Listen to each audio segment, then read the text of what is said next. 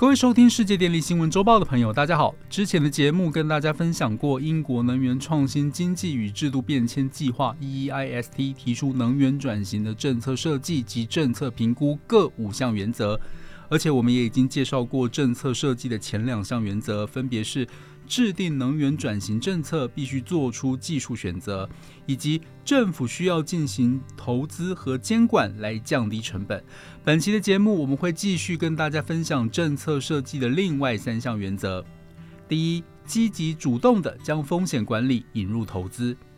传统上认为，市场本身能够以最佳的方式来管理风险。人们普遍预期由市场自行运作，可以有效而且顺利地向气候变迁目标转型。而且，他们也认为，如果是由政府干预、刻意导入公共投资，反而会排挤私人投资。例如，英国绿色投资银行 GIB 对于英国生殖能开发商的公共投资要求，就被认为部分取代了私人投资。由于这些公共投资部门通常不要求太高的报酬率，因此可以比私人投资者提供更便宜的资金，如此反而可能阻碍了私人投资的参与，从而可能对抗甚至排挤私部门的投资。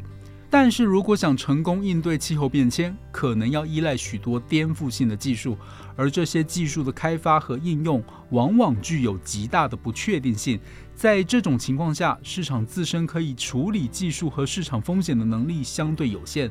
市场自身无法完全管理所有转型风险的原因，就在于转型的范围、复杂性和时间的幅度难以估量，而且转型不可避免地依赖多个领域的政策。加上在技术的早期规模化和商业化过程中，技术风险太高，这些都是私人投资无法自行承担的。因此，需要公共投资来促进转型，否则无法保证转型的顺利推展。这时，政府所扮演的角色处于一种独特的地位，不仅能够透过投资研发来承担这些重大的风险，而且他们掌握着市场设计的权利。可以塑造市场，这样一来，当政府承担或分担早期风险后，就可以充当主要投资者，来引导私人投资，有效刺激私人投资的大幅增长。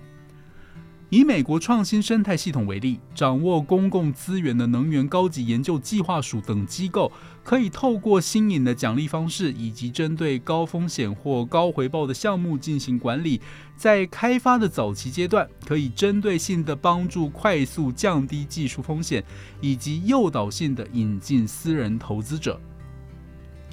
第二，以临界点为目标，能够迅速引发相关投资的重新配置。传统观点认为，存在外部性的情况下，制定政策的标准做法是，政府必须明定而且确保一个合理的价格，将外部成本内部化。因此，针对碳定价，政府常利用税收及排放额度的交易价格来处理。背后的逻辑就在于，碳定价实际上能够反映出的是每排放一吨二氧化碳所造成的经济损失。或者是称为社会成本，但问题在于，这样的社会成本估算，如果是不同的方法论，在文献中得到的差别很大，估算值区间会有每吨十美元到一千美元之间不等。此外，从现实角度来说，如果完全依赖于传统原则，还会产生其他问题。例如，由于政治经济学的考量，很难将碳价格提升至更高的水准。此外，在具有不确定性且动态变化的世界中，只依靠少量的政策工具来实现重大且复杂的目标，这是不合理的，而需要采取跨部会的组合性政策和手段。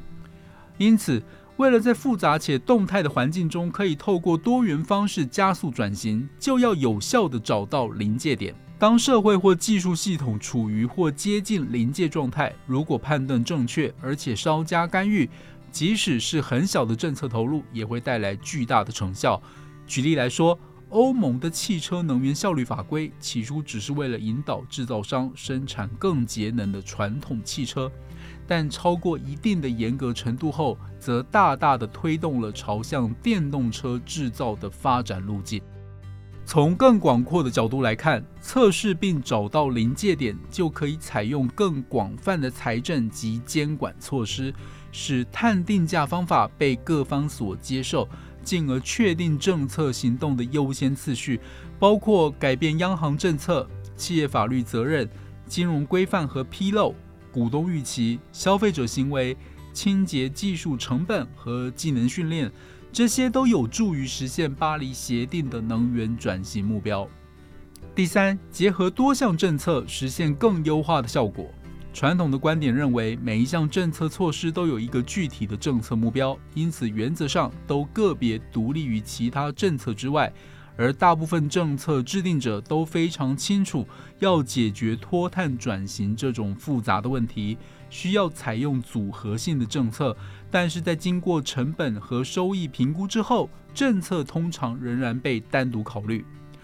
然而，现实中存在很多重叠的市场失灵、市场扭曲现象和相互作用、影响及干扰的政策目标。尤其在气候变迁的时代，多数国家关注的领域包括经济成长与工商业发展前景、城市和交通基础设施的发展、空气品质与公共卫生、扩大就业和产业竞争力。能源与食物安全，以及重要商品和服务的可负担性等多重面向，因此考虑脱碳政策与其他政策相互配合，就显得非常重要，而且无可避免。此外，脱碳所需的转型很复杂，涉及必要的技术、市场结构和基础设施等方面的变革。透过一项或少数政策来实现所有的事情，通常是不可行的。如果同时实施多项政策，必然会出现政策间的相互作用、影响及干扰。因此，透过整合式的创新，比单独使用任何一项政策都要快。例如，碳定价有利于减少对碳密集型产业的投资，从而促进对清洁能源的发展。如果结合战略投资和建立市场的相关政策，不仅可以增强清洁技术创新的需求拉动，而透过研发活动，则有助于供给推动。